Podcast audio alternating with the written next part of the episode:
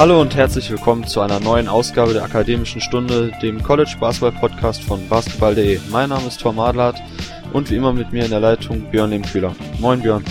Hi Tom.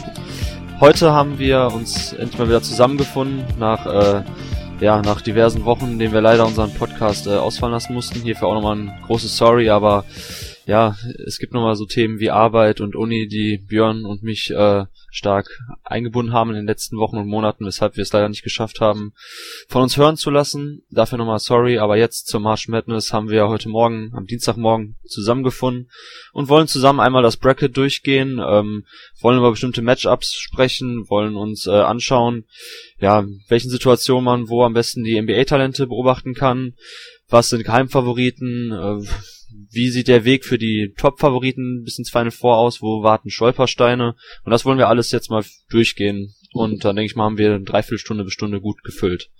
Björn, äh, am Anfang war erstmal folgende Frage.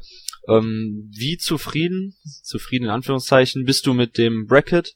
Vermisst du irgendeine Mannschaft? Ähm, wie sieht's mit den Seedings aus? Findest du das irgendeine Mannschaft? Also wir werden sicherlich dann auf Wichita State zu sprechen kommen. Ähm, besonders, äh, ja, falsch eingeschätzt wurde vom Selection Committee? Wie ist da deine, deine allgemeine Meinung?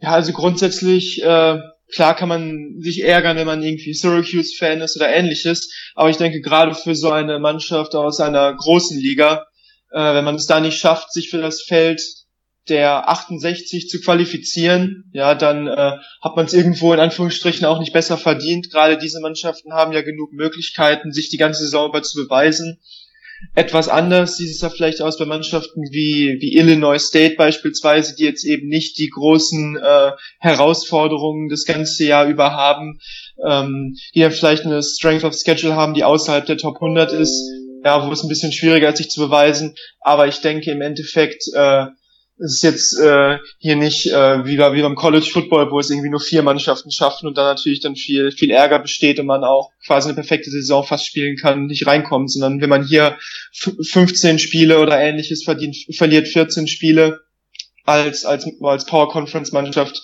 dann äh, denke ich, muss man da auch erstmal auf seine eigenen äh, Leistungen gucken. An, ansonsten, was das Seeding angeht, ich denke mal, Wichita State ist natürlich das Thema, worüber, ähm, worüber alle sprechen. das ist, meine, das Verrückte ist, die Mannschaft äh, ist auf Platz 8 bei CanPom, ja, laut den, laut den Advanced Sets, darüber kann man natürlich diskutieren, aber wenn, wenn man auf Platz 8 ist und dann äh, am Ende einen 10 Seed im Turnierbaum hat, dann zeigt das äh, natürlich die, die Diskrepanz zwischen den verschiedenen äh, Faktoren, die hier äh, berücksichtigt werden. Da soll es ja auch, glaube ich, zum nächsten Jahr eine Umstellung geben, dass eben auch solche Sachen wie CanPom vielleicht stärker ähm, gewichtet werden gegenüber althergebrachten Statistiken, die jetzt mittlerweile vielleicht als veraltet gelten. Und das ist eben nicht nur äh, ärgerlich für Wichita State, die dann bereits im zweiten Spiel auf Kentucky treffen können, ja, sondern eben auch ärgerlich für Dayton, die eine gute Saison gespielt haben, an sieben gesetzt sind und dann jetzt im ersten Spiel quasi der Außenseiter sind. Ich glaube auch über 60 Prozent der Brackets setzen auf Wichita State. Jeder, jeder, äh, fast jeder Experte, den ich gesehen habe, setzt hier auf den, auf den 10 zu 7 Upset. Ähm, zum Vergleich, Dayton ist auf Platz 36 bei CanPom und ist hier die höher gesetzte Mannschaft mit drei Seeds. Ich denke, das ist, ähm, denke ich, die auffälligste Sache. Ja vom Thema Seeding her, was jetzt diese ganze Geschichte, sollte Duke ein Number One Seed sein oder UNC, äh, da bin ich relativ, äh, da bin ich relativ gelassen. Am Ende kann man fast sagen, dass, dass ähm, jetzt UNC auch keinen einfacheren Weg hat als Duke, dadurch, dass sie an äh, Nummer äh, eins gesetzt sind. Mhm. Ja, Wichita State, du hast es angesprochen, äh, quasi da das Team, was in den letzten Jahren immer etwas äh, schlechter eingeschätzt wird. Ich glaube, letztes Jahr waren sie auch als äh, Seven oder Eight Seed. Ähm, ja, liegt jetzt einem daran, dass sie äh, ja in den letzten drei Monaten mit Ausnahme von Illinois State äh, keinen Gegner hatten, den sie äh, schlagen konnten, der ihre Resümee signifikant nach oben gebracht hätte. Also keine Top 50 Mannschaft. Ähm, und am Anfang der Saison, natürlich nach den Abgängen von Ron Baker und Brad von Vliet, waren sie ein ganz neues Team, mussten sich erst finden. Da waren dann jetzt die ähm, Paarungen im Non-Conference Schedule, zum Beispiel gegen Louisville, kam dann zum schlechten Zeitpunkt, wo sie dann verloren haben. Mit, mit so einem Sieg wären sie dann automatisch auch aufgrund der RPI-Rankings äh, viel weiter oben gewesen. Ähm, aber da bin ich auch ganz bei dir, das ist natürlich dann äh, ja, da werden die Metriken und Statistiken, die vom vom Selection Committee genutzt werden, wie RPI und BPI und Auswärtssiege, Siege auf ähm, Neutral Court, die werden dann ein bisschen überbewertet meiner Meinung nach, weil ähm, man bestraft ja nicht nur Wichita State irgendwie mit, sondern halt auch Dayton und äh, Kentucky, also die Teams, die plötzlich dann gegen einen 10 Seed spielen müssen, äh, der ja, vom Leistungsvermögen her eigentlich nicht gerechtfertigt ist. Äh, Gibt es da noch eine Mannschaft, die du jetzt irgendwie, also wenn du aufs Bracket geschaut hast, gedacht hast, ähm, die werden ein bisschen überbewertet? Also ich denke da vielleicht vor allem an Minnesota. Wie sieht's bei dir aus?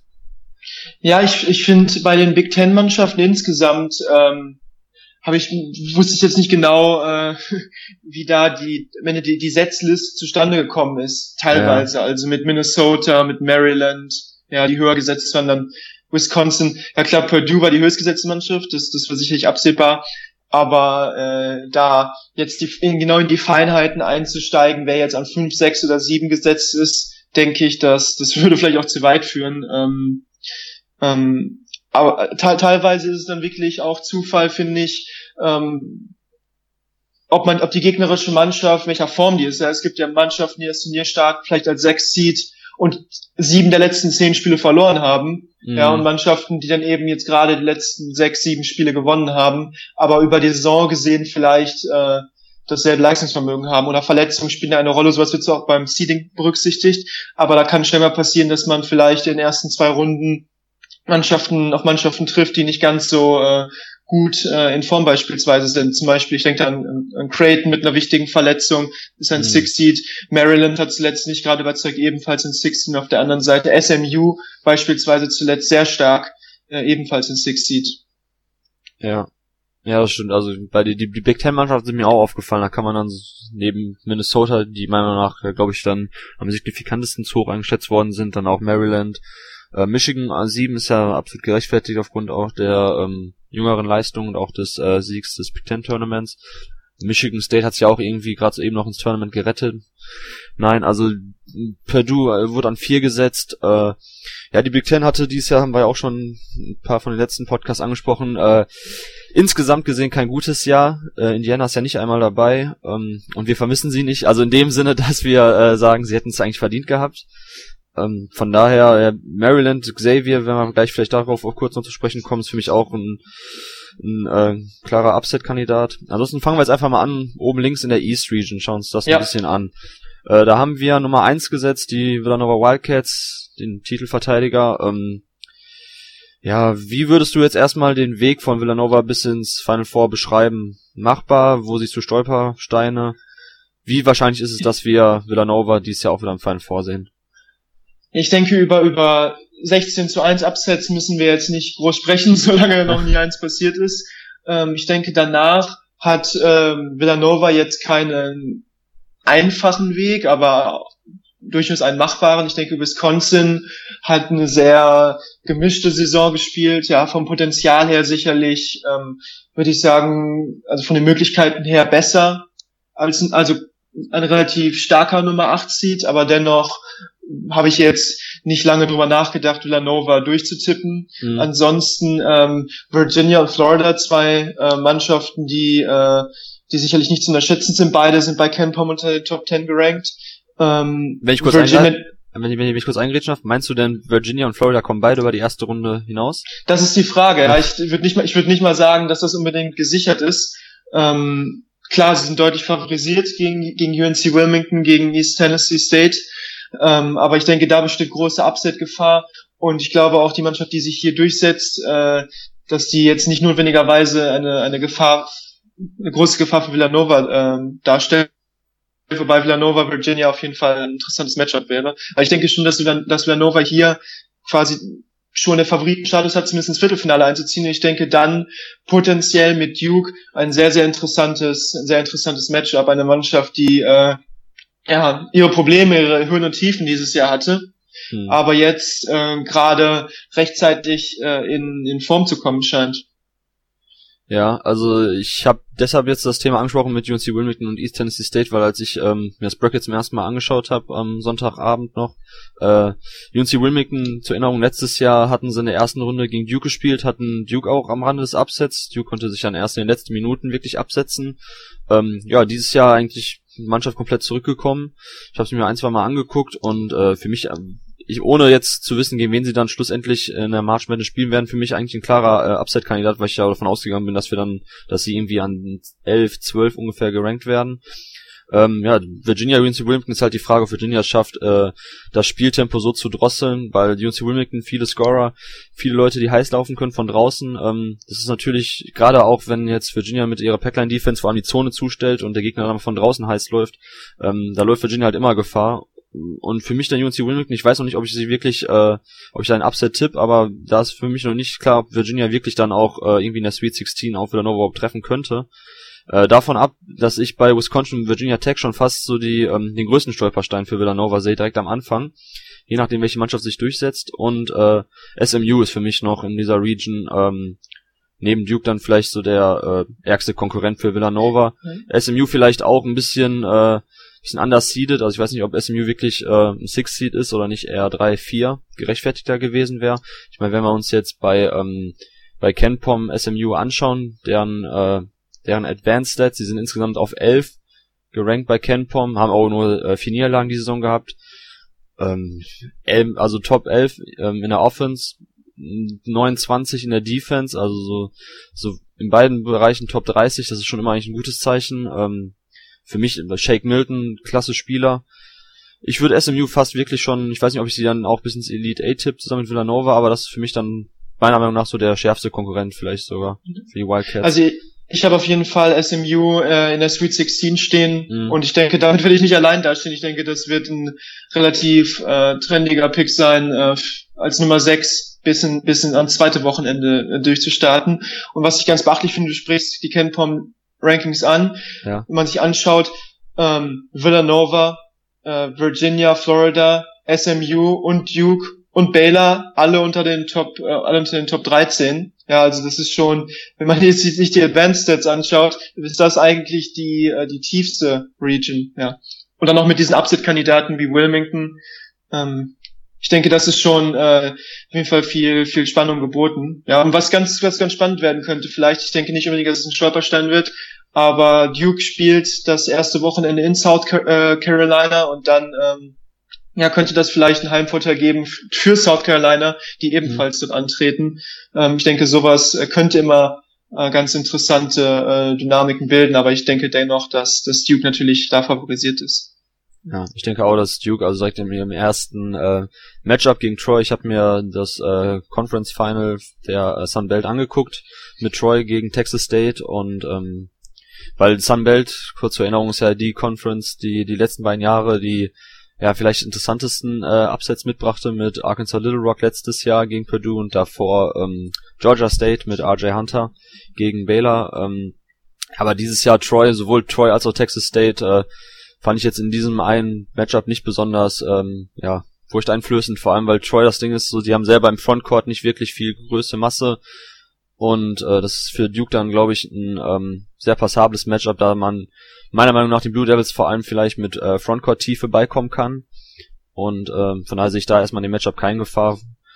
Und klar, Duke Villanova hätte auf jeden Fall auch was, wenn es dann tatsächlich so sein sollte, dass die ersten beiden Seeds äh, bis ins Elite 8 vorkommen, aber ja, weiß nicht. Also Baylor, kurz vielleicht noch zu Baylor, weil am Anfang der Saison hatten wir ja viel über sie gesprochen, sind fulminant in die Saison gestartet. Ähm, ja, leider November, Dezember waren tatsächlich die stärksten Monate von Baylor. Zuletzt auch mehr schlecht als recht dann irgendwie noch in die March Madness geschleppt.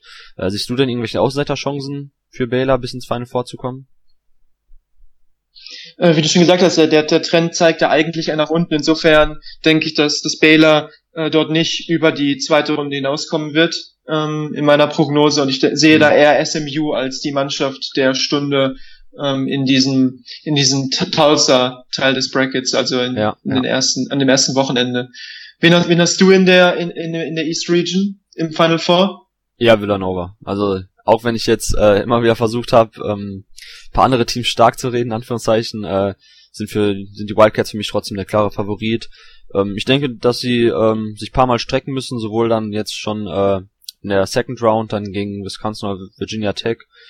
Und danach hat man dann entweder vielleicht mit UNC Wilmington sogar ähm, ja, eine kleine Cinderella-Story selber im Sweet 16 vor sich oder falls Florida es schafft, ist natürlich auch Florida vielleicht ein ähm, schwieriges Matchup für die Wildcats. Äh, aber ansonsten, ich bin mir nicht mal sicher, ob Duke es wirklich bis in die ähm, bis in die äh, Elite Eight schafft. Für mich ist SMU quasi so der Geheimfavorit. Und wenn dann Villanova gegen SMU tatsächlich äh, nachher in Elite 8 steht, ähm, würde ich zwar mit Villanova gehen, aber wäre für mich jetzt auch kein. Also SMU ist vielleicht so ein ganz kleiner Geheimtipp für mich, so genauso wie Virginia Tech, könnte ich mir auch vorstellen, weil sie eben unter Buzz Williams so äh, ja so so schnell spielen, so so dynamisch spielen mit mit Guards, die immer den Korb attackieren, die aber auch den Ball an der Dreilinie laufen lassen, auch heiß laufen können. Das ist natürlich auch für Villanova immer ein schlechtes Matchup. Ähm, ja, ich gehe mit ich gehe mit den Wildcats, aber ich kann mir schon vorstellen, dass wir da ähm, ja öfters mal an der ähm, an der Schwelle zum Upset sind. Ähm, kommen wir dann oder vielleicht noch kurz über die NBA-Talente äh, oder Spieler, die wir glauben, die an die in dieser Region äh, oder der diese die diese Region ihren Stempel aufdrücken können. Ähm, ja, was für dich so, so das größte NBA-Talent, was wir dann in der East Region sehen? Bei Duke wahrscheinlich da ein paar Ich Namen. denke schon, dass ich denke schon, dass es Jason Tatum ist hm. äh, von Duke, der zuletzt auch einige sehr starke Spiele hatte ähm, Top 5 Talent äh, für den Draft. Das, das Gute bei Duke ist, wenn man jetzt, wenn man jetzt als, als NBA-Fan sich quasi March Madness anschaut, dann kann man da gleich einige Fliegen mit äh, derselben Klappe erschlagen. Ja, ich meine, Luke Kennard ist jetzt vielleicht äh, nicht so das, das, äh, das Lottery-Talent, wobei er sich inzwischen auch in den Draftboards hochschiebt, aber einer der besten College-Spieler überhaupt, hat, spielt eine absolut fantastische Saison. Ich denke auch vielleicht ähm, ein interessanter Rollenspieler für, für die NBA. Ähm, Harry Giles natürlich nicht die äh, Erwartungen erfüllt, aber ich denke dennoch ähm, ja, ein spannender Spieler und einer, über den man sicherlich beim Draft auch diskutieren wird, eben aufgrund der Tatsache, dass er nur vier Punkte, vier Rebounds pro Spiel macht. Allerdings natürlich dieses, dieses große, äh, dieses große Talent noch und, und sein, seine Renommee aus Highschool-Zeiten mitbringt. Also ich denke, Duke ist natürlich die Mannschaft, die dort ähm, am meisten NBA-Potenzial äh, insgesamt mitgibt. Ansonsten, ich denke, in Sachen NBA-Talent sind da die anderen äh, Regionen etwas stärker vielleicht noch ausgestattet. Ja, ja, das ist natürlich auch schon jetzt letztes Jahr bei Villanova immer das Ding gewesen. Wobei die Wildcats für mich eigentlich trotzdem den besten Spieler stellen mit Josh Hart. Ich denke, wirst du mir zustimmen. Ja. Ähm, ansonsten, ja, Jonathan Motley bei, bei Baylor spielt eine sehr gute ähm, individuelle Saison auch. Äh, der wird auch Baylor irgendwo ein bisschen schultern müssten, gerade im Matchup gegen New Mexico State. Äh, ansonsten ja, eine Region, die wirklich, äh, abgesehen jetzt von ähm, Duke, nicht wirklich tief an NBA-Talent ist oder Spieler, die jetzt besonders hoch in der ähm, in der äh, in den aktuellen Mockboards sind. Von daher ähm, denke ich, können wir das jetzt erstmal äh, ja abschließen und uns äh, der West Region annehmen. Dort haben wir als Number One Seed Gonzaga, als Number Two Seed Arizona. Und äh, ja, was sind für dich so die interessantesten Matchups am ersten Wochenende in der West Region? Ähm, ja, ich denke, dass ähm, dass das St. Mary's gegen VCU ganz interessant sein könnte. Ich denke allerdings vor allem, also dass das vielleicht das spannendste Matchup Florida State gegen Florida Gulf Coast mhm. in Orlando vor allem. Ja, und dann eine Mannschaft in Florida State, wo man vielleicht sagen könnte, ja klar, Nummer, Nummer drei Seed, ähm, aber vielleicht nicht ganz, ähm, nicht ganz standfest hier in der ersten Runde. Und Florida Gulf Coast hat in der Vergangenheit bereits gezeigt, dass sie für Überraschung gut sind, dank City. Und ich denke, das ist auf jeden Fall dann eben gegen den, den innerstaatlichen Rivalen in, in Orlando. Ich denke, dass das gibt einige Brisanz her ähm, für, für dieses ähm, Matchup am, am ersten Wochenende, direkt Donnerstagnacht. Ähm, und ich denke auch, dass Notre Dame gegen Princeton ganz interessant sein könnte. Ja. Ähm, wie siehst du das? Ja, ich habe Princeton, ich weiß nicht, ob du das auch gesehen hast, dass ähm, das war ja dieses Jahr das erste Ivy League Finale.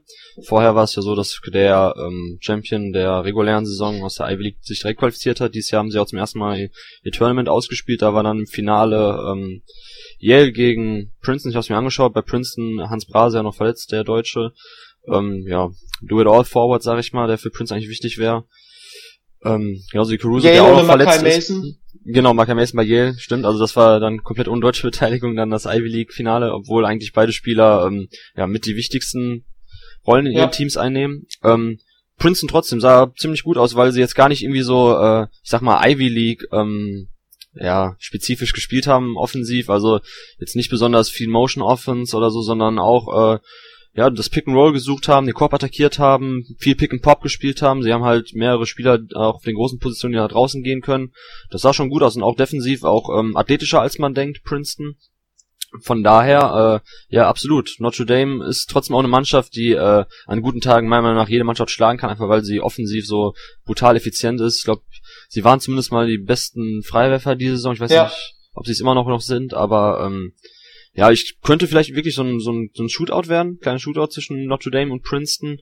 Und Princeton, ja, wenn die Spieler an dem Tag heiß sind, äh, könnte ich mir schon vorstellen, dass das, also es ist nicht komplett abwegig, wobei ich sagen muss, ähm, 5 und 12, was, ja immer so die trendy Upsets sind jedes Jahr, ist dieses Jahr für mich nochmal brutaler. Am liebsten würde ich alle 12er durchtippen. Ähm, wir haben ja gerade schon UNC Wilmington angesprochen, gleich in der anderen Region werde ich auch jeweils nochmal den 5 und 12 Matchup äh, ansprechen. Äh, für mich aber ein anderes Upset ist erstmal, ähm, ja gut, South Dakota State gegen Gonzaga 1 gegen 16 gab's halt noch nie, ähm, Warum ich mich freue aber ein bisschen, dass South Dakota State dabei ist und sie ihr Tournament gewonnen haben. Äh, wir hatten letztens kurz darüber gesprochen, dass ja Mike Daum bei South Dakota State spielt. Äh, ich glaube, die letzten sieben oder acht Spiele 30 Punkte im Schnitt aufgelegt. So ein kleiner Doug McDermott-Verschnitt, der einfach sein Team komplett schuld hat und ähm, ja auf der auf der drei und vier spielt. Ja, aber eher ein Big Man ähm, und auf dem auf College Level wirklich also macht Spaß, ihn anzuschauen, weil er einfach äh, ja, von überall des Feldes scoren kann, meistens nur durch Double Teams zu stoppen ist. Jetzt kommt jetzt natürlich mit Gonzaga mit einer brutal schweren ähm, Mannschaft zu tun. Kann mir jetzt nicht vorstellen, da auch Allein aus dem Grund, dass äh, South Dakota State sonst etwas die Waffen fehlen. Aber zumindest cool, dass wir Mike Daumen in der March Madness sehen. Also ich kann jedem nur empfehlen, abgesehen davon, dass Gonzaga sich immer lohnt einzuschalten, das Team, das ja fast undefeated in die ähm, March Madness gekommen wäre. Das letzte Mal, dass Gonzaga Number One Seed war, 2013, ähm, sind sie ja relativ früh gegen Wichita State äh, ausgeschieden. Davor hatten sie auch schon Probleme. Ich weiß gar nicht mehr, gegen wen sie gespielt haben in der ersten Runde 2013. Das war die letzte Saison von Elias Harris. Ähm, da da gab es zum ersten Mal auch schon, also hat sich angedeutet, dass sie relativ früh in diesem Jahr ausscheiden werden, weil sie schon in dem 1 und 16 Matchup Probleme hatten.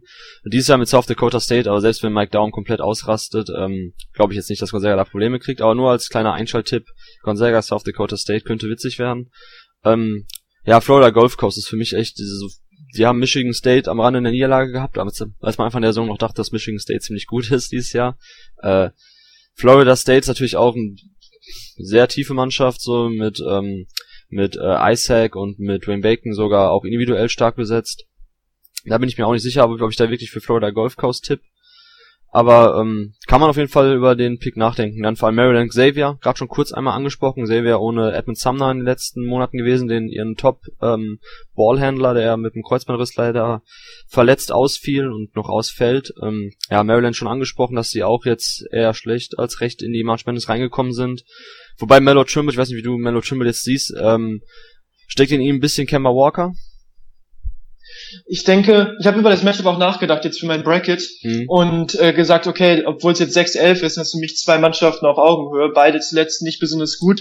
Aber ich denke, der Faktor, wo ich dann gedacht habe, okay, das ist ein knappes Spiel und, und in einem knappen Spiel im Zweifelsfall nehme ich Mellow Trimble, weil Mellow Trimble bewiesen hat, dass er, dass er knappe Spiele überproportional hoch gewinnen kann. Und ich denke, Mellow Trimble ist eben so ein Spieler, der in knappen Spielen einen Unterschied ausmachen kann. Hat jetzt vielleicht ja nach seinem starken Debüt, sag ich mal, in Maryland, ist ein bisschen, ähm, zumindest aus der, von der Bildfläche etwas verschwunden. Da gibt es andere Mannschaften, die in den letzten Jahr, beiden Jahren dann mehr Schlagzeilen geschrieben haben, aber sicherlich ein Einzelspieler, der den Unterschied ausmachen kann. Und es sind gerade, wie du eben schon angesprochen hast, Kemba Walker und so Spieler, sind häufig eben diese, diese Guards, die den Unterschied ausmachen können im, im NCAA Tournament. Insofern sehe ich da auch für Maryland, obwohl sie jetzt in den letzten zehn Spielen mehr Spiele verloren als gewonnen haben, vielleicht durchaus die Möglichkeit, dort auch äh, sogar ein, zwei Spiele zu gewinnen.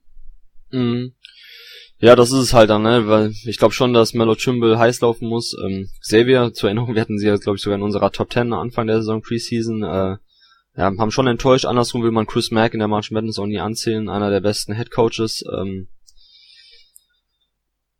ah, da tue ich, ja, ich denke gerade gerade für Head Coaches auch eine spannende Region. Wenn man jetzt spricht über Gonzaga und und über Arizona haben wir jetzt noch gar nicht gesprochen, mhm. äh, Notre Dame, das, das sind Programme, die man häufiger schon mal auch in den Elite Eight gesehen hat, gerade jetzt Arizona unter Sean Miller dreimal, die man allerdings im Final Four noch vermisst hat und die vielleicht schon das eine oder andere Bracket dann, dann zerstört haben, wo Leute dann auch sagen, ja, die, die tippe ich erst ins Final Four, wenn sie es mir gezeigt haben. Ja, und dieses Jahr denke ich, stehen die Chancen ganz gut, dass vielleicht einer dieser Coaches, Sean Miller, Mark Few, ähm, dann äh, diese ja, diese Mauer, sag ich mal, durchbrechen können. Und ich denke, das ist auch eine spannende Geschichte, die hier in dieser West Region erzählt wird. Welche Mannschaft schafft es vielleicht äh, erstmalig äh, wirklich den großen Durchbruch bis ins Final Four, Gonzaga, Arizona, vielleicht keine von den Mannschaften, vielleicht ist es Notre Dame.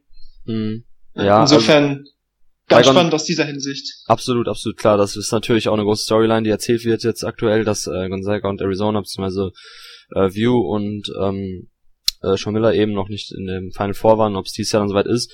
Äh, die Frage bei Gonzaga für mich erstmal, würdest du diese Mannschaft stärker einschätzen als das Team, ähm, das wir vor zwei Jahren gesehen haben oder auch letztes Jahr? Also wirst du erstmal sagen, dass Gonzaga weiter ist als die Jahre davor? Ich denke vor allem an das Team mit Pangos und ähm, Kanowski und Karl Wiltshire, die für mich äh, ja eigentlich in den letzten Jahren das beste Gonzaga-Team waren, wo ich gedacht habe, dass in diesem Jahr, ich glaube 2014 war es, 2015, da, dass sie in diesem Jahr eben in die, ins Final Four reinkommen.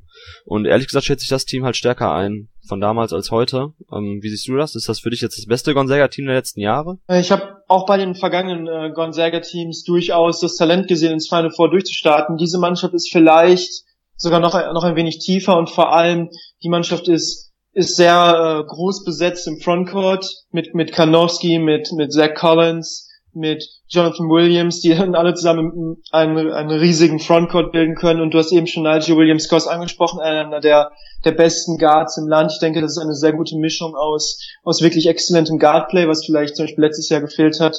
Äh, auf der einen Seite Jordan Matthews noch zu erwähnen, der aus, aus Kalifornien gekommen ist, ähm, und dann eben einem sehr, sehr großen Frontcourt, einigen wirklich guten Bankspielern, sodass dort auch nicht unbedingt dann äh, ein, ein großer Abbruch entsteht, wenn die Mannschaft auf die Bank kommt. Ich denke, die große Frage ist halt eher, wie eigentlich wie jedes Jahr, wie Gonzaga jetzt spielt, ähm, gegen die hochkarätige Konkurrenz, ähm, weil man natürlich mit Ausnahme von, von St. Mary's und vielleicht auch BYU jetzt Gonzaga natürlich in den letzten Monaten nicht gegen die absoluten Top-Teams gesehen hat, aber ich denke vom Talentlevel her auf jeden Fall nicht umsonst Nummer eins gerankt. Ich denke, eine Mannschaft, die ins Final Four einziehen kann, eine Mannschaft, die ein absoluter Titelkandidat ist, die vom Talent her hervorragend besetzt ist und ich denke, ähm, auch äh, Historie hin oder her, eine Mannschaft, die man gut und gerne ins äh, Final Four tippen kann, ja, ohne, ohne sich da allzu große Gedanken zu machen. Ja, ich, äh, ich finde auch, dass der obere ähm,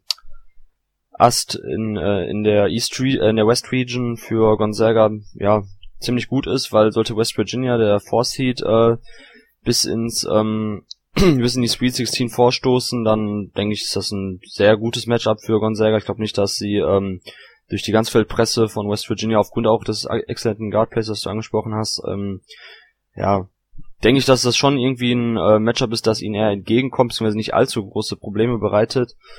Und dann hätte man eben dann in der Elite 8 erstmal ein Team dann von unten, was für mich dann auch die etwas tiefere und stärkere, ja, stärkere Ast ist, mit ähm, ja, Maryland, Xavier, Florida State, St. Mary's, VCU, Florida Gulf Coast und Arizona. Also North Dakota können wir jetzt äh, einmal ausklammern, meiner Meinung nach. Ja, also gehen wir dann d'accord, dass wir Gonzaga auch bis ins Final vortippen oder hast du dann von unten doch eher Arizona soweit, die ja auch zuletzt sehr gut ins Rollen gekommen sind, natürlich auch, weil Alonso Trier endlich spielberechtigt ist und ja, starke Leistung zeigt. Äh, ich habe Arizona getippt. Okay. Was ich denke, man kann beide Mannschaften hier äh, tippen. Ähm, Gonzaga für mich, wie eben schon gesagt, auf jeden Fall ein, ein veritabler Final Four Tipp.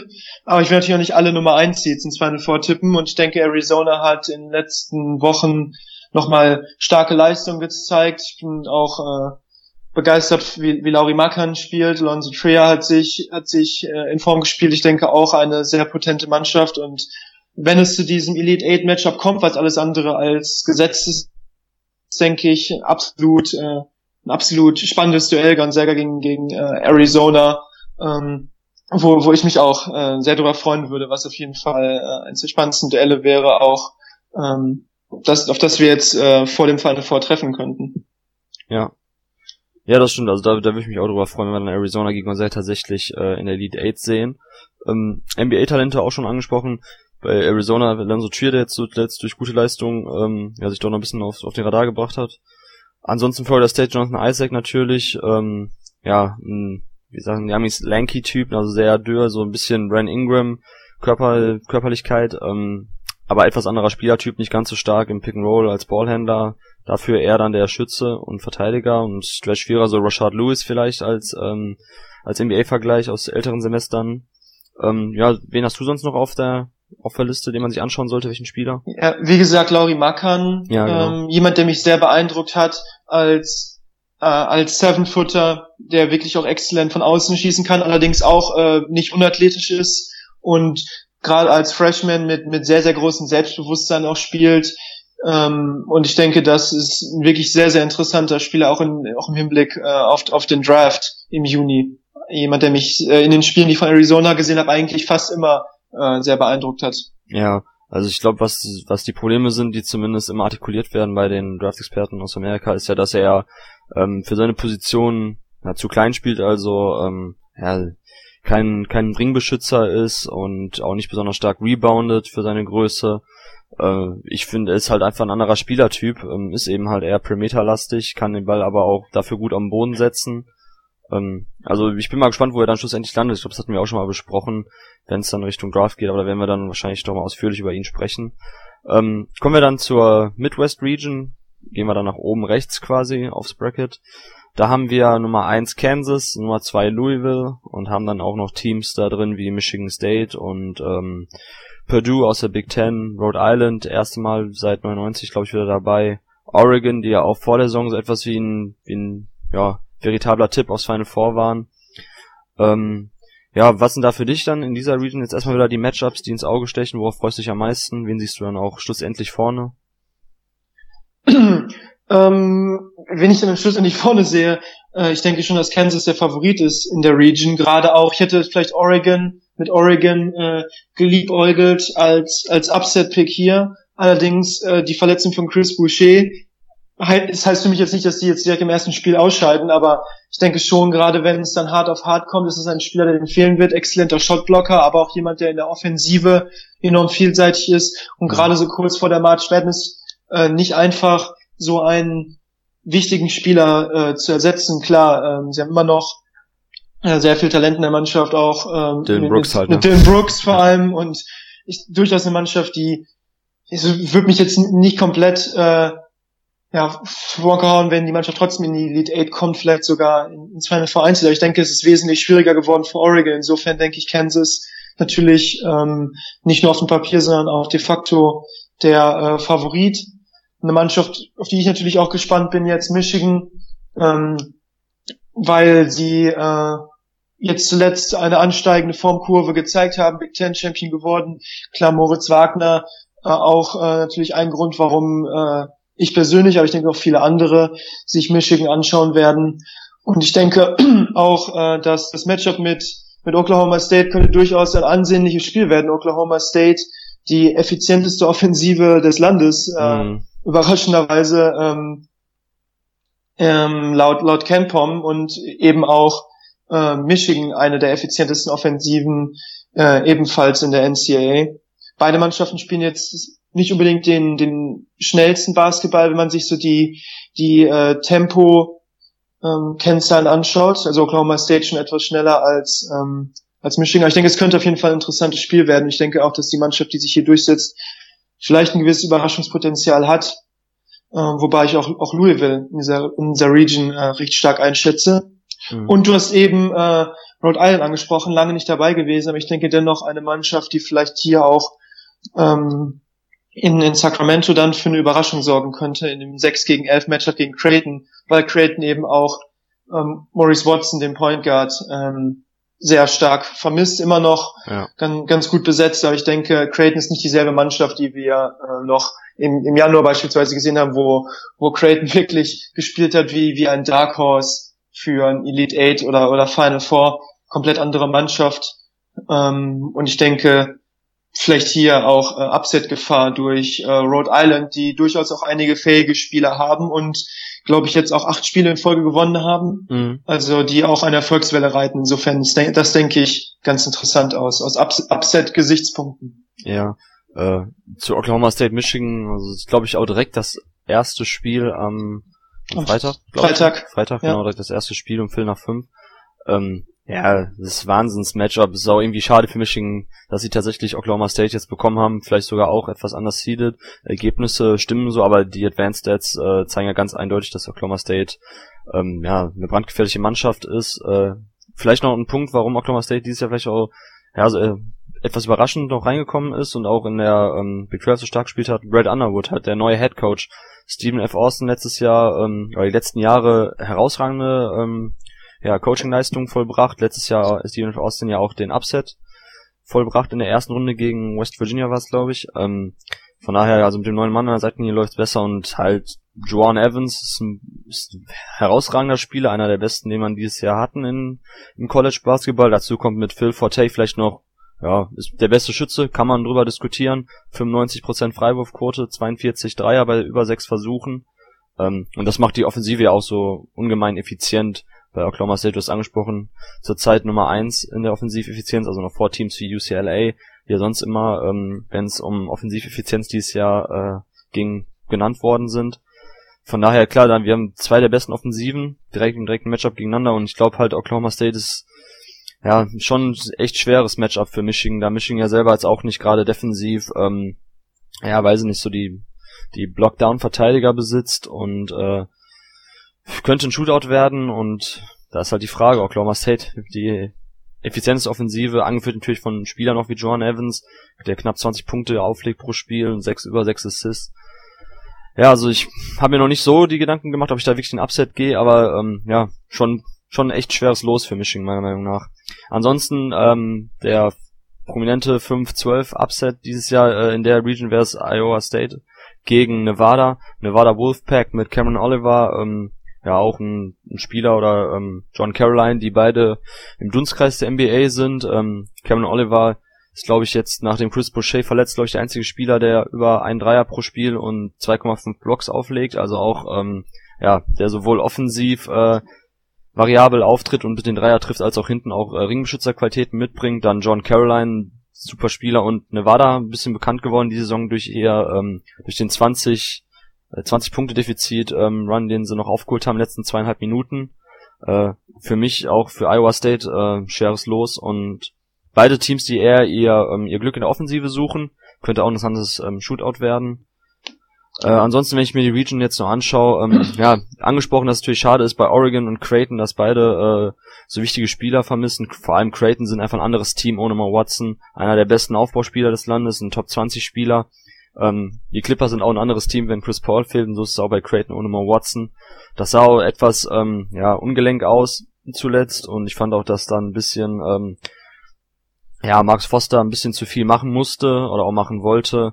Justin Patton wird nicht mehr ganz so stark eingebunden, da fehlt einfach dann irgendwo die lenkende Hand. Von daher schade, ich hätte Creighton gerne weit getippt dieses Jahr, aber ohne Mo Watson sehe ich da Probleme und da ist Rhode Island auch ein interessanter Tipp in der ersten Runde direkt und bei Oregon, ja, Chris Boucher eben Ringbeschützerqualitäten, offensiv als Rimrunner, aber auch jemand, der Pick and Pop spielen kann. Da fehlt es dann auch irgendwo an einer Waffe. Ähm, ja, Kansas würde ich vielleicht auch sogar dann das nur durchtippen. Ich weiß nicht, wen, wen siehst du jetzt irgendwie noch als Stolperstein für äh, Kansas dann?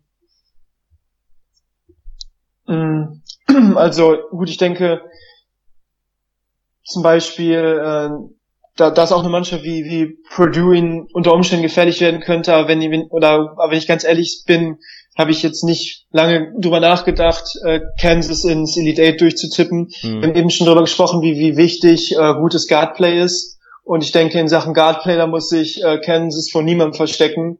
Ähm, mit, mit, mit Frank Mason, äh, der sicherlich einer der stärksten Guards ist und der auch wirklich wo ich mir absolut sicher bin, dass der keine Bammel hat, auf der größten Bühne da die Verantwortung zu übernehmen, wenn das Spiel auf der Kippe ist und der dann eben so ein Spiel auch, auch entscheiden kann, der hart zum Korb geht, der eine großartige Saison abgeliefert hat. Das ist ein Spieler, den ich, äh, auf den ich dann im Zweifelsfall bauen würde. Und äh, klar, Louisville ebenfalls nicht zu unterschätzen, wie immer, ähm, eine starke Verteidigungsmannschaft, aber ich denke dennoch, dass, dass Kansas auch vom individuellen Talent her besser ist. Da bin ich gespannt, ob sich die, diese ganzen komischen äh, Off-Court-Geschichten, die sich in den letzten Wochen und Monaten in Kansas auch abgespielt haben, wo man immer mal wieder gehört hat, XY hatte, ist, äh, hatte einen Unfall gebaut und hier gab es Ermittlungen und so weiter.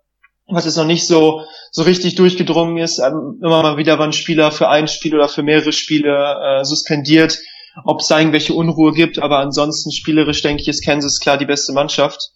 Ähm, und ich denke auch, wenn wir jetzt zum Beispiel über NBA-Talente sprechen, auch die Mannschaft, die man sich anschauen sollte, wegen Josh Jackson, war zuletzt eben auch ein Spiel suspendiert, auch wegen so einer Verkehrsgeschichte, glaube ich. Mhm. Aber natürlich vielleicht, äh, ja, vielleicht der interessanteste oder einer der drei, vier interessantesten NBA-Talente, die jetzt hier im Turnier dabei sind, aufgrund auch der Abwesenheit von Michael Falls.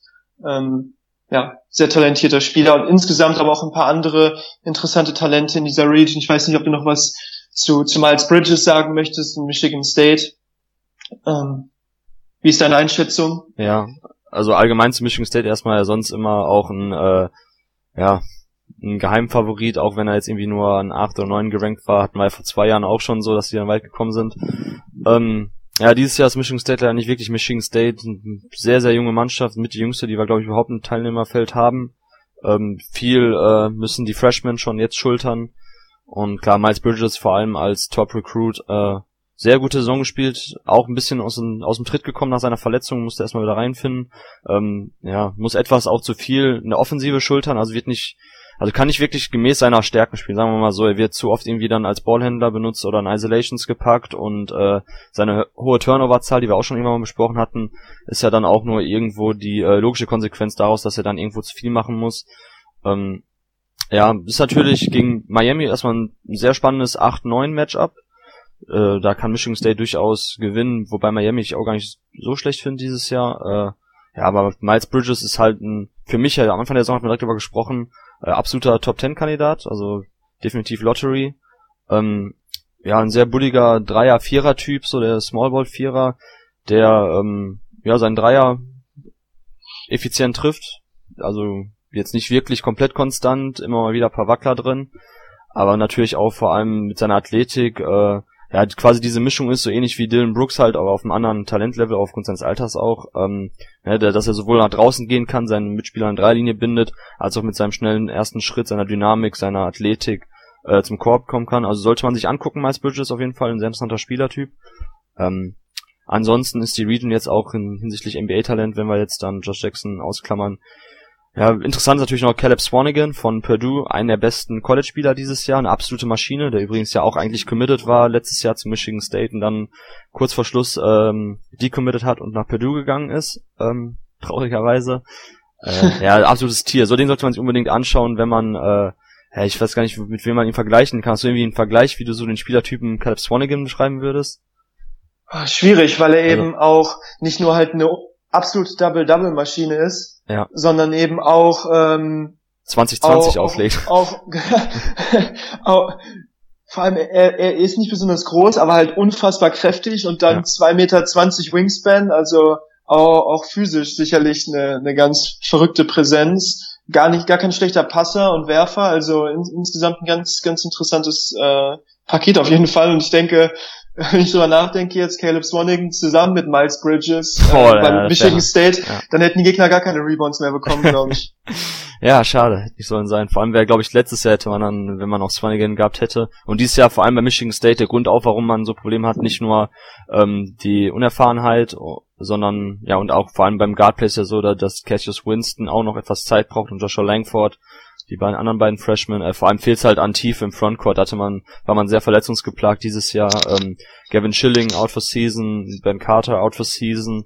Also da, da wurde es dann halt ein bisschen dünn und äh, deshalb, also Michigan State, auch wenn man die immer gerne mal durchtippt, letztes Jahr natürlich den brutalen Upset gegen Middle Tennessee, aber zu Middle Tennessee kommen wir gleich auch noch. Ähm, ja, weiß ich nicht. Also Purdue ist die letzten Jahre auch underachieved. Dieses Jahr gut möglich, dass sie etwas weiterkommen. Ähm, Iowa State, Nevada ist natürlich dann ein schweres Matchup schon direkt in der zweiten Runde für Purdue.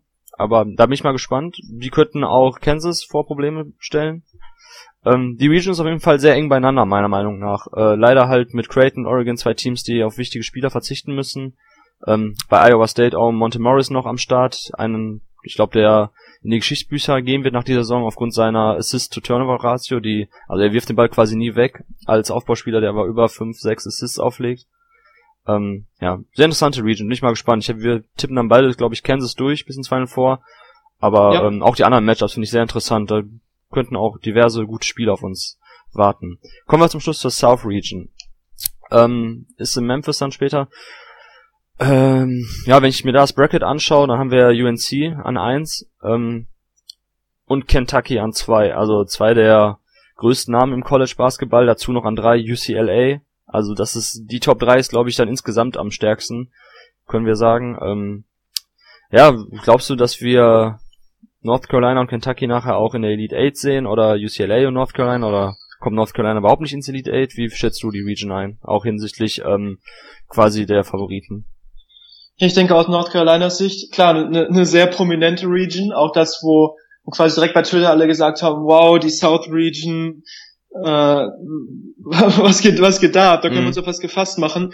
Ich denke zum Glück aus North Carolinas Sicht werden sich viele von den anderen Mannschaften schon äh, vorher eliminieren, wenn man jetzt über ein potenzielles Elite Age Matchup spricht. Also klar, irgendwie UCLA und Kentucky äh, könnten potenziell aufeinander treffen. Wichita State steht dann noch äh, im Raum, ebenso wie Cincinnati. Ähm, ich, äh, ja, das ist noch ein Matchup, wo ich noch äh, hin und her gerissen bin. Jetzt UCLA, Kentucky. Ähm, Kentucky natürlich vom, vom, vom Talent her, klar, weit oben mit dabei, hat einen Grund, warum die äh, vor Saisonbeginn eigentlich überall so auf Platz ja, zwei, drei mindestens standen in, in, den, in, den, in den Rankings. Eine talentierte Mannschaft, äh, sehr groß, sehr athletisch, äh, mit einem Coach, der äh, schon häufig Mannschaften ins Final Four geführt hat, auch Mannschaften, die schwächere Regular Seasons gespielt haben als diese Kentucky-Mannschaft dieses Jahr. Mhm. Insofern sollte man auch nicht unterschätzen, dass die vielleicht einen Gang zulegen könnten. Allerdings wenn ich, wenn ich Kentucky gesehen habe dieses Jahr, gefühlt ähm, immer in Rückstand geraten äh, und dann noch irgendwie äh, wieder rausge rausgekämpft, äh, einfach durch, durch Talent und dadurch, dass Malik Monk für zehn Minuten heiß läuft oder, oder noch weniger oder vielleicht auch mal für eine ganze Halbzeit heiß läuft und dann ähm, einfach aufs Gas gedrückt und, und das Spiel gedreht.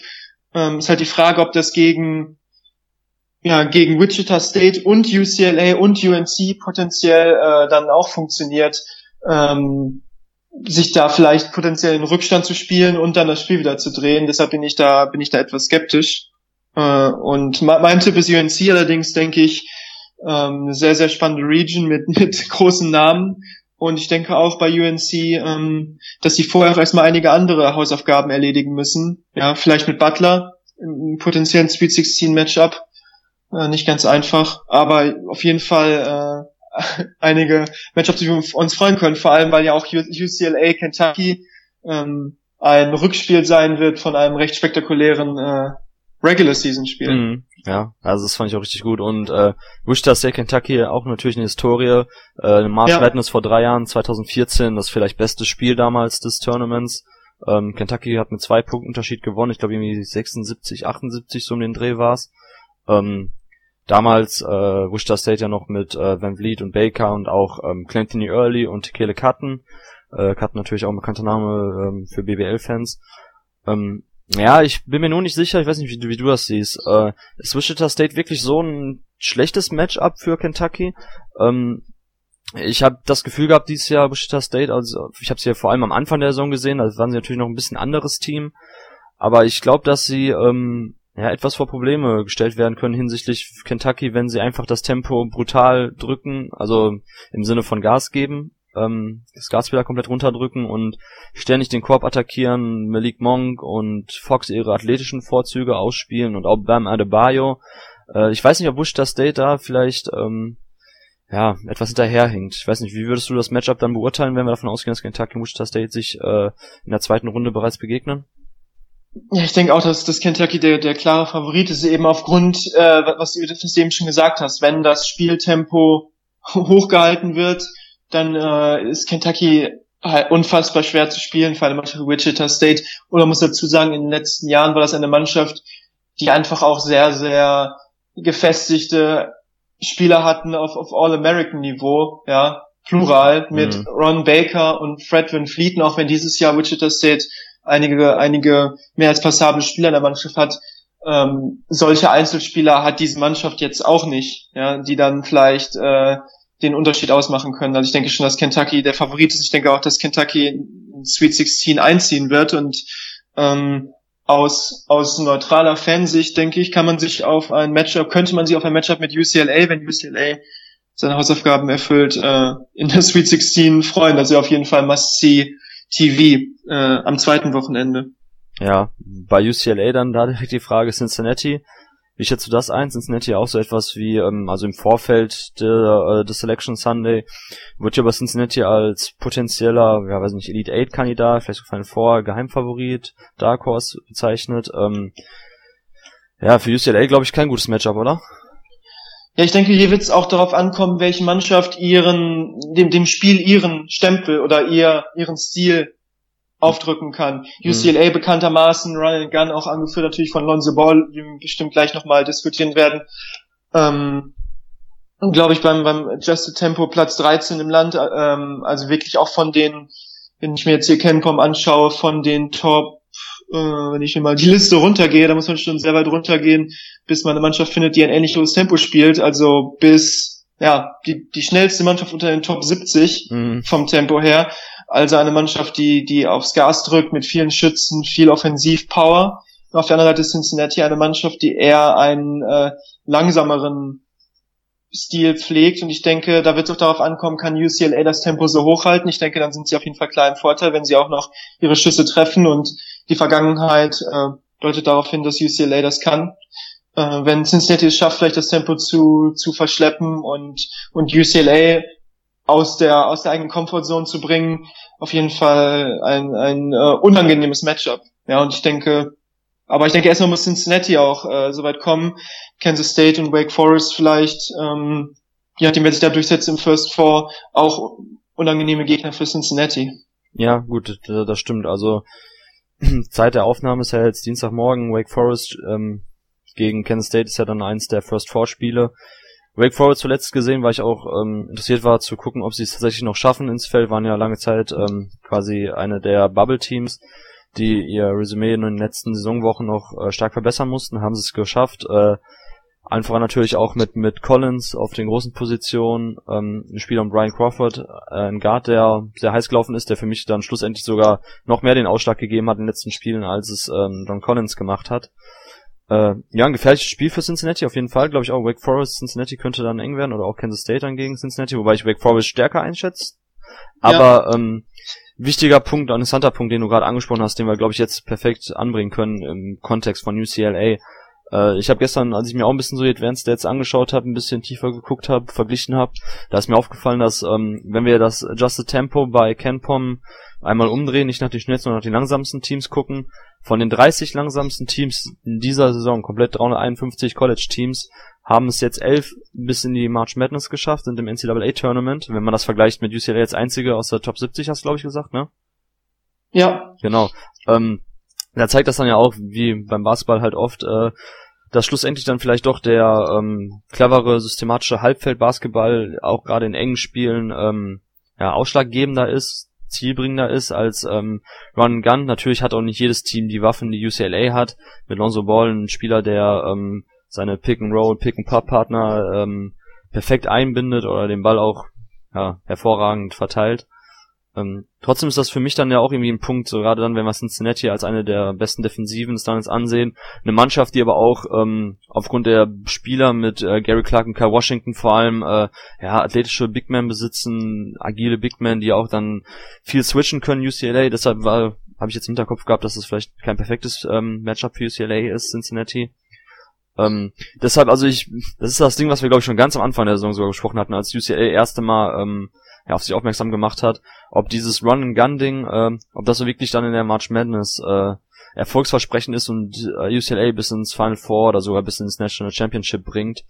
Ähm, natürlich hat man die letzten Jahre selten so ein Team, das so von eins bis fünf äh, so brandgefährlich ist, gerade natürlich mit TJ Leaf und äh, Bryce Alford, super Scorer noch hat, super Shooter.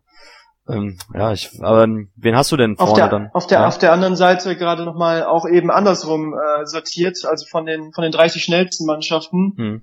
Die einzigen, dabei sind UCLA und Kentucky. Ah, also Kentucky, ein Grund, was das den, den äh, sag mal, gefühlten Eindruck bestätigt, dass das ein spannendes Matchup wäre. Zwei ja. Mannschaften, die aber eben, wie du gesagt hast, auch das Personal haben, ebenso die Mannschaften, die weit vorne sind, ähm, relativ gesehen North Carolina natürlich ähm, und auch North Dakota. Ja, äh, ähm, nee, um nochmal darauf zurückzukommen, wen habe ich da vorne?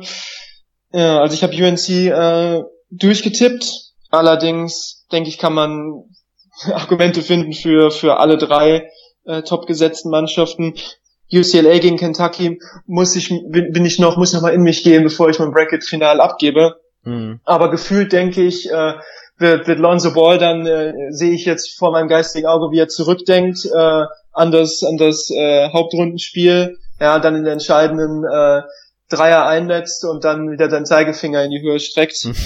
das ist so das Bild, was ich da vor Augen habe. Insofern äh, gefühlt, äh, da habe ich da UCLA gerade in meinem fiktiven Elite Eight stehen, aber äh, da, da kann man natürlich äh, trefflich drüber diskutieren. Aber wie gesagt, Kentucky muss auch erstmal beweisen, dass sie halt konstant ihre Leistungen abrufen können und äh, ja, bereit sind auch das zu zeigen, was sie vom Talentlevel her zu leisten imstande sind. Ja, äh, wenn, wenn wir uns jetzt dann den äh, Ast noch weiter oben anschauen, jetzt bei North Carolina, äh, ich habe Middle Tennessee kurz angesprochen, letztes Jahr ähm, ja eine der krassesten auch aus äh, ja, Advanced Stats Sicht oder je nachdem welche Metrik man ranzieht, war vielleicht die Diskrepanz oder die Überraschung noch nie so groß bei einem äh, 15 gegen 2 Upset mit äh, Michigan State gegen Middle Tennessee. Middle Tennessee im Endeffekt alle signifikanten Rotationsspieler zurückbekommen. Also das heißt noch erfahrener, irgendwo auch noch besser als letztes Jahr. Sie haben die Conference USA, eine der letzten Jahren besten äh, Mid-Major Conferences, äh, sehr dominant gewonnen mit 17 zu 1. Ähm, haben auch am Anfang der Saison in, in den Spielen, die sie hatten, unter anderem haben sie äh, Wenderbild mit über 30, also nee, war glaube ich mit ja, auf jeden Fall über 20 Punkten geschlagen und ähm, Wenderbild jetzt als 9 Seed äh, im Tournament, ähm, also nur schon mal dann klar Anfang der Saison immer noch ein bisschen andere ähm, Begebenheiten, aber nur als schon mal ein Zeichen, dass Middle Tennessee nicht dieses äh, ja diese normale Mid-Major-Truppe ist, äh, für mich auf jeden Fall die beste dieses Jahr, wenn wir jetzt Wichita State dann vielleicht ausklammern. Ähm, da finde ich, klingt hart, aber ich auch gerade, weil Arkansas gegen Seed Noir jetzt kein prickelndes 8-9 Matchup ist. Minnesota ein bisschen, haben wir ja schon gesagt, äh, overseeded an 5. Butler auch sehr inkonstant, bin ich auch kein allzu großer Freund von. Vielleicht sogar dann tatsächlich Middle Tennessee gegen North Carolina in der Sweet 16, oder? Ähm, definitiv eine Möglichkeit. Also ich denke, denke, Minnesota als, als Fünf Seed auf jeden Fall schlagbar. Butler, wie du schon gesagt hast, auch ähm, mit einigen sehr guten Spielen dieses Jahr, aber auch einigen Niederlagen gegen wesentlich äh, schwächere Mannschaften und Middle Tennessee äh, eine Mannschaft, die äh, ja, die, wo man, die jetzt vielleicht aber auch nicht mehr unterschätzt wird. Also muss man auch dran denken, ja, jede Mannschaft, jede Mannschaft wird mittlerweile wissen, was die letztes Jahr geleistet haben, aber ich denke, eine Mannschaft, die mich imstande ist, hier das zweite Wochenende zu erreichen, definitiv. Und ich denke, eine Mannschaft, die auch viele Leute äh, tippen werden und tippen können, das zweite Wochenende zu erreichen. Ja, also es ist schon gar nicht mehr so ein äh, ja, attraktiver Upset-Tipp, da man ja davon ausgehen kann, dass gerade Minnesota eben als äh, etwas schwächerer 5 Seed äh, da sehr wahrscheinlich ähm, nicht genommen wird und eben, wie gesagt, ne, ich fand jetzt Butler auch nicht so überragend diese Saison, ähm, auch aufgrund der Abgänge, die sie natürlich jetzt äh, im Gegensatz zum letzten Jahr hatten. Deshalb, also North Carolina an und für sich dann vielleicht den etwas leichteren Weg bis in die Elite 8, als wenn man unten dann eben Cincinnati, UCLA, Wichita State und Kentucky nimmt. Also das ist schon echt, äh, das wird ein Hauen und Stechen geben um den Einzug in die Elite 8 von dem unteren, von der unteren ja. Hälfte der South Region. Äh, ja, Lonzo Ball angesprochen, sehr, ähm, ja, wie soll ich sagen, provozierender Draft-Pick vielleicht so, aufgrund äh, ja der externen Einflüsse, sprich sein Vater ist ja öfters in den Medien zuletzt gewesen als er selbst, weil er sagt, weiß nicht, besser als Jordan, besser als Stephen Curry und dies, das. Äh, habe ich das ja, richtig verstanden, dass der eine Milliarde Dollar haben will für den Schuhdeal Schuh für seine Söhne? Ja, genau. Und ich glaube, er hat auch gesagt, dass er irgendwie Jordan in seiner Prime auch geschlagen hätte. ach, das ist äh, ein bisschen anstrengend auf jeden Fall. Und ähm, ich weiß gar nicht, wie Lonzo Ball kann ich halt nicht einschätzen, was er für ein Typ ist.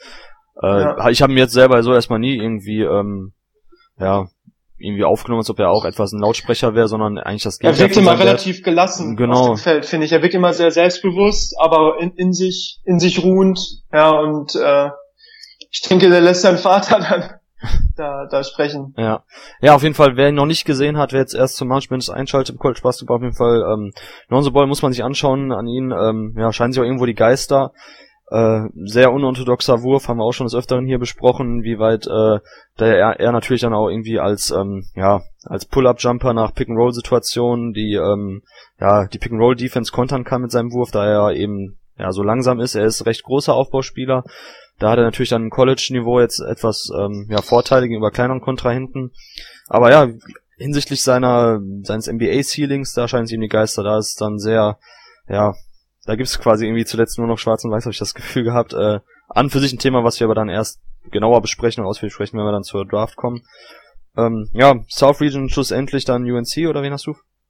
Ich habe UNC vorne, genau. Okay, also du hast. Wen hast du? Du hast, ähm, ich habe gesagt, mein Break noch nicht ausgefüllt. Ähm, wenn ich spontan will, hätte ich auch jetzt UNC gesagt, weil ich ihnen mehr, mehr, mehr vertraue als Kentucky und UCLA, ehrlich gesagt. Mhm, aber andersrum UNC unten, Kansas oben, links hatte ich glaube ich auch Villanova gesagt, ne? Und äh, Gonzaga, Gonzaga finde ich auch nicht so schlecht. Äh, also nur Number One Picks darf man auch nicht weiter, also bis ins Final Four tippen. Ähm, ja, ich weiß nicht, also ich, Kansas bin ich mir bin ich relativ zuversichtlich, auch wenn das insgesamt eine ausgeglichene Region ist. Ähm, UNC eigentlich auch. Also ich glaube da, ich denke mal, dass Gonzaga es nicht schaffen wird. Ich muss mir der Bracket, also die West Region nochmal genauer anschauen. Vielleicht wird es tatsächlich eher Arizona. Und ähm, oben Villanova habe ich aber auch gesagt, so, ne, dann UNC Wilmington vielleicht dann schon der ähm, in der Sweet 16 wartet, Elite 8 dann Duke oder ja, Baylor, SMU. Also schwierig. Ich kann mir nicht vorstellen, dass wir dieses Jahr tatsächlich dann irgendwie, weiß ich nicht, drei Number One Seeds und ein Number Two Seed, weil das immer sehr unwahrscheinlich ist. Ähm, ja, muss ich mir nochmal genau Gedanken machen. Du hast dein Bracket ja. aber schon ausgefüllt, habe ich richtig verstanden? Ja, an einigen Stellen habe ich noch, äh, Fragezeichen. Noch, noch Fragezeichen dran geschrieben, ja. aber die meine Final Four sind ähm, Kansas und UNC auf der einen Seite und, hm. und Duke gegen Arizona auf der anderen Seite. Okay. Aber wie du auch gesagt hast, ist meine Aus schon, äh, also ich denke nicht, dass ausgerechnet in diesem Jahr es vier Number One Seed sein sollten, weil ich denke auch zwischen den Top acht bis zehn Mannschaften am Ende die, die Unterschiede schon gering sind. Also mhm. ich denke, jede von diesen, von den Top acht bis zehn Mannschaften kann man logisch argumentieren, äh, den Titel zu gewinnen. Alle von diesen Top-Mannschaften haben das, haben das Talent, haben dieses Jahr schon gezeigt, wozu sie imstande sind. Und ich denke, da wird es dann auch äh, einfach auf die auf die Tagesform ankommen und ich denke, da gibt's jetzt wenn man jetzt sich die Number One und Number Two Seeds anguckt, gibt's da auch, denke ich, jetzt keinen total abwegigen abwegigen Pick oder auch auch UCLA würde ich da auch mit mit einbeziehen als Nummer drei Seed. Also das sind alles Mannschaften mit absoluten Final Four beziehungsweise Titelpotenzial. Ja. Ähm, dann haben wir, glaube ich, erstmal alles soweit besprochen, meiner Meinung nach. Äh, was wir jetzt irgendwie nicht gesagt haben, also Glaubst du, also 1 gegen 16 haben wir jetzt kein Upset, wir haben aber bei 15 gegen 2 jetzt irgendwo was gesagt. Äh, würdest du denn irgendwo, wenn wir jetzt schon mal gucken, 15-2, wer glaubst du denn dürften da Gefahr? Weil eigentlich ist es, wäre schon, ja, ist es irgendwo mathematisch gesehen statistisch unwahrscheinlich, dass tatsächlich äh, alle Favoriten komplett weiterkommen in der ersten Runde. Meistens so wie letztes Jahr Michigan State gegen Middle Tennessee war natürlich auch dann äh, jetzt ähm, rückblickend gesehen ein härteres Matchup für Michigan State, als man damals dachte. Welches Team meinst du können Probleme kriegen oder wo siehst du wirklich, jetzt abgesehen natürlich von den äh, 5 gegen 12er, die wir schon besprochen hatten, oder auch Florida Gulf Coast, wo denkst du könnte quasi ein Geheimtipp sein für alle, die riskant tippen möchten? Also bei der, bei der, bei den 15ern tue ich mich dieses Jahr relativ schwer. Da sehe ich wirklich, also am besten Willen eher eher, eher geringe Chancen. Und ich denke, wenn man sich die 14 Line anguckt, Florida Gulf Coast haben wir eben schon gesprochen, ansonsten vielleicht New Mexico State gegen Baylor. Mhm. Für die Leute, die es riskant mögen, würde ich da äh, am ehesten, am ehesten sehen äh, bei den 14ern. Und äh, wenn man sich die 13er anschaut, ähm, definitiv, also East Tennessee State für mich ja. äh, da an erster Stelle zu nennen äh, und, und Vermont. Das sind für mich die beiden 13er Mannschaften, die am gefährlichsten sind. Ja, und bei den Zwölfen hast du schon gesagt, da äh, denke ich, kann man äh, ja nicht in die Vollen gehen und alle vier unbedingt weiter tippen, aber ich denke, alle vier Mannschaften sind gut genug, um in die nächste Runde einzuziehen, allen voran Middle Tennessee State, aber ich denke, bei den Zwölfern, da bewegt man sich auf schon deutlich realistischerem Territorium, aber wie gesagt, wer jetzt gerne 13 gegen 4 Upset tippen müsste, vielleicht East Tennessee State oder Vermont. Und bei den 14ern Florida Gulf Coast an erster Stelle, an zweiter Stelle New Mexico State. Das wäre meine, ja, vielleicht meine Einschätzung. Ja, das klingt sehr gut. Wie gesagt, ähm, Duke ja auch, glaube ich, wann war das vor drei Jahren, wo sie gegen Mercer in der ersten Runde ausgeschieden sind. Ähm, äh, Troy, wie gesagt, ich habe es mir jetzt letzte einmal gesehen und ähm, ja, wirkt jetzt nicht so, als ob der Duke großartig Probleme kriegen könnte. Also 15 gegen 2 tue ich mir auch schwer, da habe ich jetzt auch irgendwie keinen, ja, keinen plausiblen Tipp oder den ich irgendwie besonders stark verargumentieren könnte. 5 gegen 12 haben wir ja schon gesagt, da sieht es ganz anders aus, da findet man für jeden Zwölfer sehr gute Argumente. Das klang eigentlich ziemlich, ähm, ziemlich realistisch und ziemlich sinnvoll, was du gesagt hast, East Tennessee State, New Mexico State, allen voran, weil Baylor natürlich, ähm, ja, letztes Jahr oder vorletztes Jahr gegen Georgia State schon mal so früh ausgeschieden ist und ähm, immer eine Wundertüte irgendwo auch ist, gerade ja, in den letzten Wochen eben schon angesprochen, nicht besonders äh, ja, rollend, sag ich mal, die March Madness angekommen. Ja, es bleibt auf jeden Fall spannend. Ich, also, wie jedes Jahr würde ich vorher mal sagen, äh, es werden sehr interessante, sehr geile Wochen. Ähm, von daher, man kann immer davon ausgehen, dass irgendwelche äh, ja, überraschenden Upsets kommen, Favoriten stürzen und äh, ja, spannende Matchups auch in der zweiten Runde oder in der Sweet 16 auf uns bereits warten, weil das dies Jahr das Feld vor allem zwischen dann 10 und 30 vielleicht von den Teams sehr eng beieinander ist. Auch wenn sich jetzt die absoluten Top-Teams, deshalb tun wir es glaube ich auch so, so schwer bei den Upsets, äh, ja, in den letzten Wochen stabilisiert haben, gute Leistung gezeigt haben. Ähm, ja, Björn, zum Schluss sage ich vielen Dank für deine Zeit. Ähm, ich wünsche dir ja, ganz, ganz viel Spaß. Äh, zur Zeiten der March Madness. Mm, wir sprechen uns auf jeden Fall und gucken mal, dass wir vielleicht dann auch im Laufe der nächsten Wochen irgendwann nochmal zusammenfinden hier, um auch das genau. Gesehene etwas zu rekapitulieren, zu analysieren. Und ja, auch den Zuhörern viel Spaß. Vergesst nicht euer Bracket auszufüllen und genießt die basketballvollen Stunden in den nächsten Tagen und Wochen.